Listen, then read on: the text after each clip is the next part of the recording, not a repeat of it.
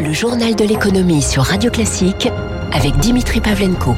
Bon réveil, bonne journée, soyez les bienvenus sur Radio Classique à la une de l'économie ce matin. Et s'il était enfin venu le moment de parler de la reprise pour la première fois depuis 14 mois, l'INSEE, dans son point de conjoncture publié hier soir, emploie le terme de reprise, hein, la qualifiant même poétiquement de si loin, si proche. Bonjour Eric Mauban.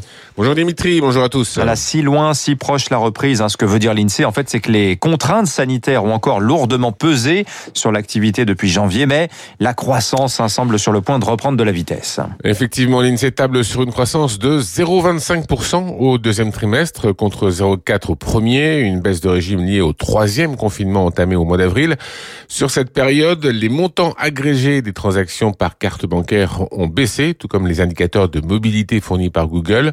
L'INSEE indique cependant que le recul est moins prononcé que lors du confinement de novembre. Ainsi, la consommation en avril a reculé de 6% sous son niveau d'avant-crise, soit moins que les 7% observés en novembre et les 31% en avril 2020. Un rebond est attendu en mai et surtout en juin. Tout dépendra du rythme et du calendrier du déconfinement. Les réouvertures progressives pourraient euh, conduire l'activité économique à revenir à environ 4% sous son niveau d'avant-crise en mai, puis à moins 2,5% en juin. Au total, sur le deuxième trimestre de cette année, eh bien, le PIB resterait environ 4% sous le niveau d'avant-crise contre 4,4% par rapport au premier trimestre. Merci Eric. Un signe tout de même des entraves hein, qui pèsent encore sur l'économie du fait des restrictions sanitaires. Bercy va devoir recharger l'enveloppe qui était prévue dans le budget 2021 pour soutenir les entreprises. Hein, les 30 milliards provisionnés en fin d'année dernière pour le fonds de solidarité et l'activité partielle devraient être épuisés d'ici la fin du mois. Un décret devrait être transmis au Parlement d'ici la fin de la semaine avant un projet de loi de finances rectificatif au début de l'été. Deux voix importantes plaident ce matin pour un deuxième plan de relance. Olivier Blanchard et Jean Pisani-Ferry proposent dans un article paru hier hein, d'augmenter le plan actuel de 50 milliards d'euros, accompagné si nécessaire d'une baisse des revenus de la TVA jusqu'en 2023. Mieux vaut en faire un petit peu trop que laisser s'installer un cercle vicieux d'inquiétude sur l'emploi et de frilosité de la consommation écrivent-ils. Hein. C'est pour cela qu'ils suggèrent une, peut-être une baisse provisoire de TVA pour stimuler la consommation, alors que l'épargne de précaution devrait atteindre 160 milliards d'euros. D'ici la fin de l'année, c'est presque 8 points de PIB. Sur le marché obligataire, avec deux mois de retard sur les États-Unis, les taux souverains français commencent à remonter. Hein. France Trésor a emprunté hier 6 milliards 8 sur 10 ans à 0,13% en territoire positif donc, niveau plus vu depuis deux ans. On a aussi ce matin les chiffres de l'emploi des cadres. Selon l'APEC, hein, les embauches de col blanc ont chuté l'an dernier de 19% par rapport à 2019. Alors c'est un peu moins mauvais que prévu. En septembre dernier, l'APEC misait sur moins 30, moins 40%. Euh, pour cette année, l'APEC s'attend à un redémarrage progressif des recrutements avec 247 000 embauches de cadres. La situation est particulièrement délicate hein, pour les jeunes diplômés, notamment la promo 2019 concurrencée par la promotion 2020 et bientôt aussi la promo 2021. sier. Washington va-t-il mettre tout le monde d'accord sur la levée des brevets sur les vaccins? Salué hier par l'OMC, par l'OMS, rallié par Emmanuel Macron et Vladimir Poutine. L'idée de Joe Biden a en revanche provoqué une levée de boucliers des laboratoires. Un rare dirigeant à s'exprimer publiquement, celui de Pfizer, Albert Bourla, n'y est pas du tout favorable. BioNTech, son partenaire, estime que les brevets ne sont d'ailleurs pas le facteur limitant la production. Du côté des États, la Suisse, grand pays de la pharmacie, et l'Allemagne se montre assez hostile au projet. Euh, permettrait-il vraiment d'inonder la planète de vaccins? Élément de réponse est avec Eric Cuoche. Pour produire des vaccins, il faut en connaître les secrets. La levée, même temporaire, des brevets peut être la clé pour enfin voir une production suffisante de vaccins pour alimenter les pays pauvres.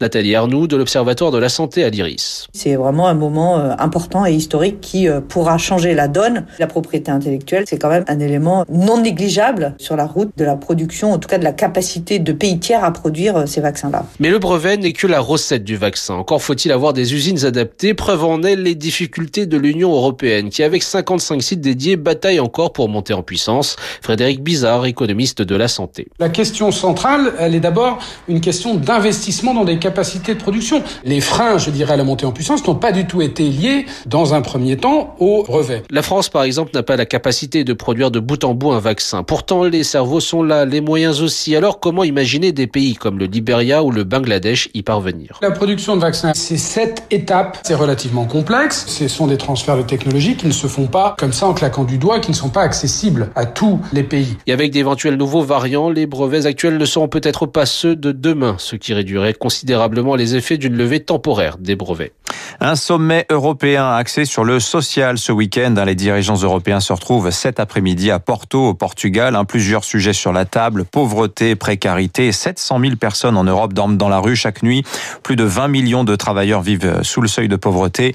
L'Union européenne vise par ailleurs un taux d'emploi dans l'Union de 78%. C'est 10 points sous le niveau actuel. Les pays du Sud, dont la France, plaident par ailleurs pour une convergence vers le haut des salaires minimums dans l'Union. Harmonisation rejetée par les pays du Nord et de l'Est. L'actualité des entreprises. La France construira-t-elle six nouveaux réacteurs EPR EDF a remis sa copie au gouvernement sur la faisabilité du projet. Le document de l'électricien n'engage pas le gouvernement, tempère le ministère de la Transition écologique. Hein. La décision doit être prise au plus tard en 2023. Dassault Aviation, lui, lance un nouveau jet d'affaires, le Falcon 10X, capable de voler près de 14 000 km. C'est Paris-Honolulu. À 1100 km heure en vitesse de pointe, c'est un gros bébé hein, de 33 mètres de long, capable de voler avec 100% de carburant non fossile. Son prix, 75 millions de dollars. Entrée en service de ce Falcon 10X en 2025. Aux États-Unis, la concurrence arrive pour SpaceX. Blue Origin, la firme spatiale de Jeff Bezos, effectuera son premier vol commercial avec équipage le 20 juillet. D'ailleurs, il y aura un touriste à bord et le ticket est en vente. Il est mis aux enchères en ce moment sur le site de l'entreprise. Avis aux Enfin, prudence sur les tapis de course. Il s'en est vendu énormément pendant le confinement aux États-Unis. La star en la matière, c'est Peloton. La compagnie a lancé hier un rappel massif de ses deux modèles après une série d'accidents, dont un mortel pour un enfant de 6 ans tiré sous l'arrière du tapis roulant. Le titre Peloton valorisé 25 milliards de dollars tout de même. Hein. Pour des tapis de course, c'est beaucoup. Le titre Peloton perdait plus de 10% à la clôture hier soir. Les marchés, justement, on commence par Wall Street. Nouveau record pour le Dow Jones hier, plus 0,9%, 34 548 points. Euh, les laboratoires étaient en petite baisse hein, sur fond de débat sur les brevets. Moderna, à moins 1,44. Bio BioNTech, moins 1,6%. Euh, le CAC 40, lui, progresse de 0,3%, 6357 points. Ça monte, mais sans catalyseur clair hein, pour aller franchement au-delà. Plus forte hausse, Société Générale gagne 5,5%. À l'inverse, Air France KLM, moins 2,6%. Le groupe a encore brûlé 1,5 milliard de cash au premier trimestre. 6h40.